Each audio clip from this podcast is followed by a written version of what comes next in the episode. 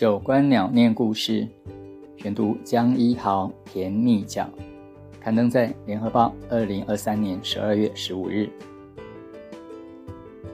就我所知，要成为搬家工人，至少有三个阶段。刚进公司第一个月不能排班，乖乖在休息室待着，喊到名字就跟车上工，待遇还算不错，没什么要求，想搬什么就搬，别碰贵重物品就好。不过准确的讲，其实是没人想理你，整个互动起来的大意不外又多一个来分钱这样。第二个月，我穿上制服开始排班，名字倒没了，取而代之是三零九这个番号。既然正式成为编制内的一员，那么搬不起来、做不好，师傅学长们自然会用各种语言招呼调教，有摇头碎念，有当头棒喝，偶尔免不了问候你的家人。有一次。看到我孤零零待在休息室，像是刚挨骂完。文瑞递根烟过来，他是少数肯搭理菜鸟的学长，故意的，大家要看你待不待得住。人如其名，白净斯文的他，悄声安慰我，笑起来却像是在哭。文瑞特别强调，这是我待过素质最好的搬家公司。如果连这里都待不下去，剩下的就别说了。听他的话，我开始抢着搬任何东西，一样画葫芦，边做边学。确实，这事还真不好教，也没几个人有耐心教你，得自己用身体去感觉。前辈们那些看起来奇形怪状的姿势，究竟所为何来？反直觉班。搬家工人总喜欢把所有东西都往背后甩，而不是放在胸前。理由在于让物服贴在背上，成为身体的一部分，再用脚去带动，可比用拖、捧、抱这些提手旁的动词轻松得多。力气能省就省，毕竟眼前有整车的货，书不是一箱两箱，楼梯能少爬一趟是一趟。于是，最容易惊吓到客人的基本款，就是看到我们背纸箱，头上居然还顶着一台电视机。电视机是传统 CRT 印象馆的，而且以二十九寸为最佳。这样的大小，用头跟双肩形成三个支点，撑住这十几公斤的重量，其实相当安稳。太轻反而会滑。至于腾出来的双手，空空太浪费了。当然得再摆上纸箱才合算。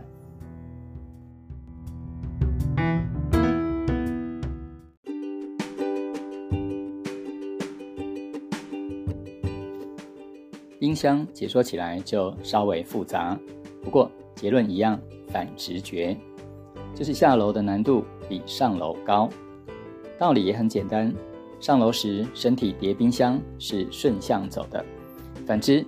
下楼就得用同样的方式倒着走，这是受限于楼梯间格局的必然。除了看不到路，让初学者真正害怕的是，首先得把冰箱拖到楼梯边缘，让它倾倒在背上，然后起身，但要弯着腰蹲走到半楼层，再水平回转一百八十度，完成这个掉头，才有办法倒着走下楼梯。瞧我似懂非懂的表情。文瑞一把拉过冰箱，仔细瞧，转眼间他的身体就不见踪影，露出来的双腿像是冰箱自己在拾级而下。但我们身上扛着，终究不是假的。作为过来人，文瑞不止一次提醒我：如果转不过去，最迟剩三分力的时候就要准备放，因为你找地方蹲下来也要时间。我笑他不是常说。身体不要紧，东西不要坏就好。他不搭理我，挑出根烟，点上火，悠悠吐出一句：“转不过，真的会掉下去。”话果然不能乱说。过没几天，我就被卡在楼梯间，身上的冰箱不特别重，而且是比较简单的上楼，但试了几次还是转不过去，重量以每隔十几秒的速度增加。手汗让我得花更大的力气去抓，再试一次，总算感觉不到楼梯的存在，过了。但勉强走了几阶，却不敢再跨出一步。方才差点踩空的我，怀疑是否还有足够的力气继续向前，便这么停在原地，任凭汗流水般落下。我开始思考是否顶得住撒手让冰箱摔到楼梯间的后果。光想到师傅们的表情，就知道没办法，这不可能。冰箱还在身上，颤抖的双脚让人进退两难，只得继续撑着。三零九，你在干嘛？怎么还不上来？是文瑞的声音，得救了。学长，帮忙一下。头顶传来急促的脚步声，不要动，等我到你后面再慢慢放。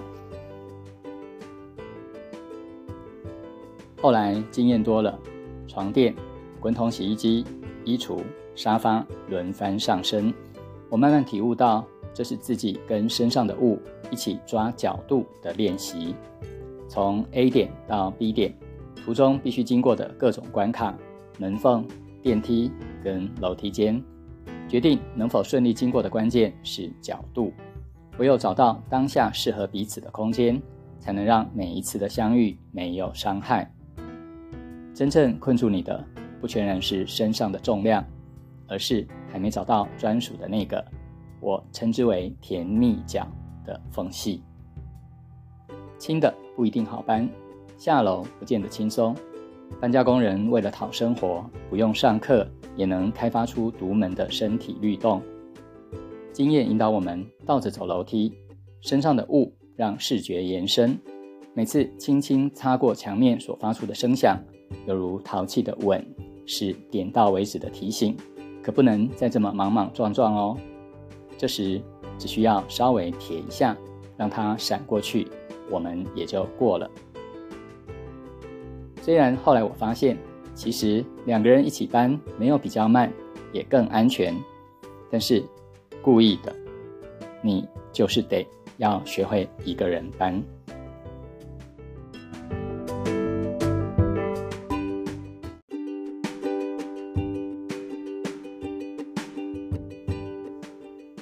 就这样过了三个月，基本上大部分的东西都能自己来，让师傅跟学长轻松点，日子也就比较好过，算是过关了。文瑞开始找我去跟其他同事吃饭喝酒，直到我离开搬家公司，回到报社当记者。因为住得近，我俩还是常见面。当桌面剩下我们两个人，他开始说起自己的故事。我以前是土地代书，那时候钱好赚，日子风光的很。最浮夸的是买过一匹马给女儿当生日礼物，是真的马哦。他苦笑着，眉头皱成一团，还是那张哭脸。人有钱就会作怪，该有的坏习惯无所不至。后来女儿被诊断出需要早期治疗，开始整天跟妻子吵架，不顺的时候就更想翻身。二零零四年总统大选前夕，他找上地下赌盘 all in，遇到两颗子弹，大翻盘，只能跑路。结果婚也离了，开始当起单亲爸。那一夜他说的很长，还找我回到他的住处。如果不是他带路，我还真不知道家里附近有这样的地方。一楼入口是防火巷，没有大门。两个人无法并肩同行的楼梯间，每层用木板隔出三套雅房。文瑞跟他女儿各住一间，剩下那间住了四口人，一大三小。他压低声量，用打火机擦出米粒大小的微光，绕着玻璃球的底端缓缓均匀的烧。房间安静下来，没人说话，各有。各的心事。临走前，文瑞要女儿跟我说再见，她没有搭理，专注的盯着电视。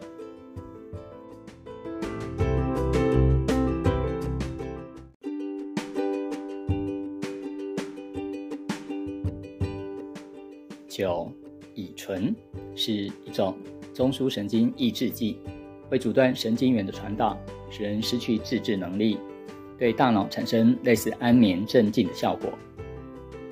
摇头丸，苯丙胺类兴奋剂，具有中枢神经兴奋作用，预期效应有增加同理心及心快感，也会有感觉增强的效果。安非他命属中枢神经兴奋剂，使用者于初用时会有提神、专注、疲劳感消失的感觉。不论怎么分析跟说明，成瘾物质对我们而言就是一艘船。走在哀伤的国境上，什么都好，能让人离开，快又有效就好。只要离开，现实不过就是一场梦，醒来就没事了。梦跟现实的距离是时间。梦之所以是梦，只是因为不够久，不然现实也能变成梦。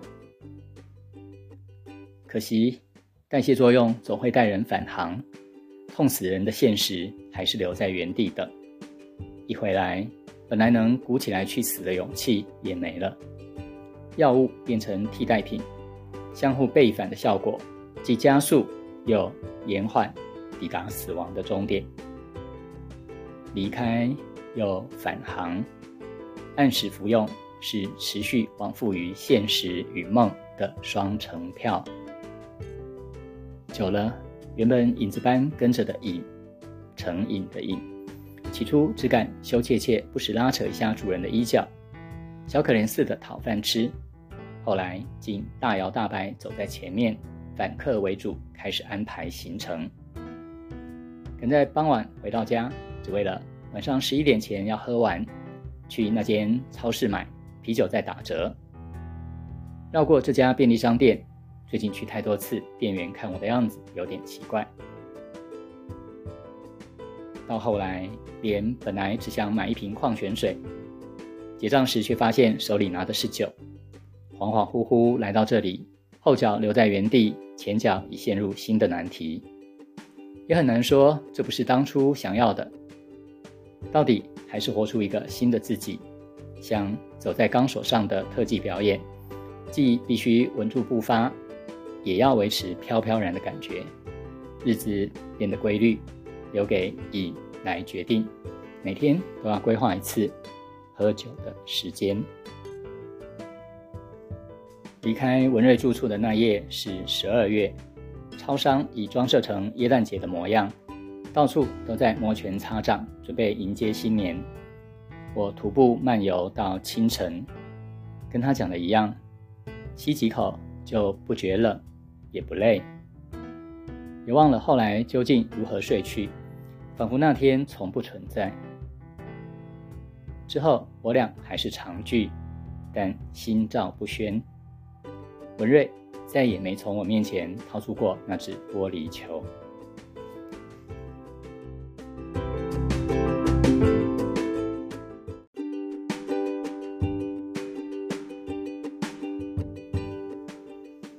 随着他离开台北，我们就此相忘于江湖，但。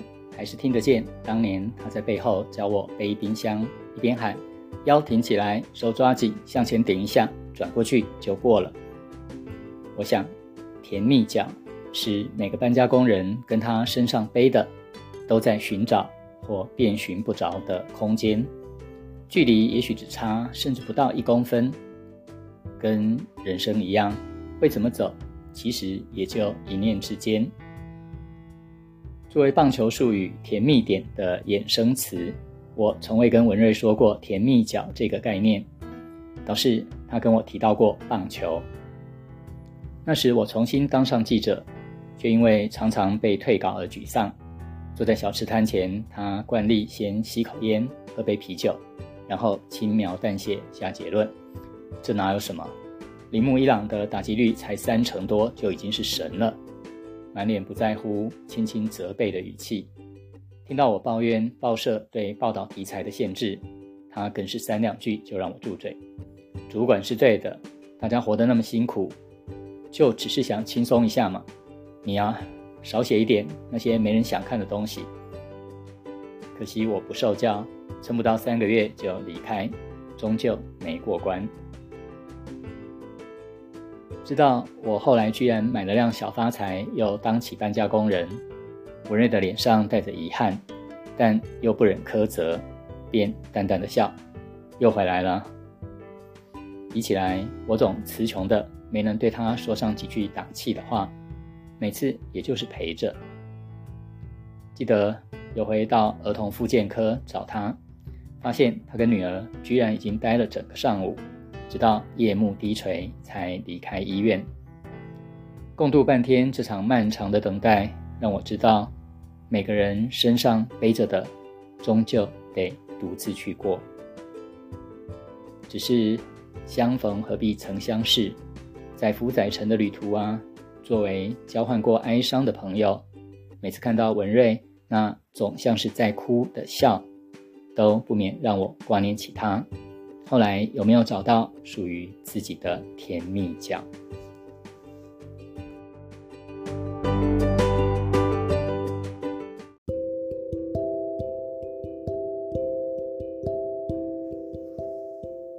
最初是在联合报读到江一豪的另一篇文章《宜家新村》，写他搬家工作接触的人情世故。这回上网一查，原来江一豪一直在。关注弱势议题。念中文系的他，当记者，在苦劳网写文章，认为光是报道的力量还不够。为了让自己真正的对在社会底层谋生活的人感同身受，他跑去当搬家工人。过程中真正体认到劳雇关系的不平等，于是他又做了一个尝试，用劳动合作社的方式成立了一间搬家公司，每个工人都是老板，也是业务。让身体的劳动所得全都得到自主。以上是根据公共电视独立特派员搬家合作社这一集的报道。虽然我自己一直从事四体不勤、五谷不分、劳心不劳力的工作，却总也记着勿忘世上苦人多，所以特别钦佩这样的人与事。棒球术语“甜蜜点”讲的是球与球棒的最佳接触点，可以发挥最大的打击威力。作者延伸出“甜蜜角”，用来描述搬运家具、家电、穿进门缝、电梯或楼梯间之际，人跟身上的物当下最适合彼此的空间角度。如果我们再延伸，人生经过各种关卡，也都有甜蜜角吧。找对了，便不会被困住，但那得靠自己去摸索体会。于是张一豪说：“甜蜜角是每个搬家工人跟他身上背的，都在寻找或遍寻不着的空间，距离也许只差甚至不到一公分。跟人生一样，会怎么走，其实也就一念之间。”或许人生的苦痛太重，我们身上背负的太多。作者用了近半的篇幅来写酒精与其他成瘾物质的意义。做噩梦时，总能安慰自己那是梦境，醒来就没事了。而当现实苦过噩梦，你会希望现实真的只是一场梦，醒来就会没事。梦之所以是梦，只是因为不够久。不然，现实也能变成梦。美梦一醒，痛苦的现实却久得难以醒来，才有人利用成瘾物质让人醒来，或者说让人暂离痛苦的现实，进入一场短暂虚幻的美梦。从宗教来看，搞不好整个人生才只是一场梦呢。令人万味的是，其实两个人一起搬，没有比较慢，也更安全。但是故意的，你就是得要学会一个人搬。这究竟是媳妇熬成婆后的老鸟心态，亦或过来人知道，每个人身上背着的，终究得独自去过。无论如何，我们总是得找到属于自己的甜蜜角。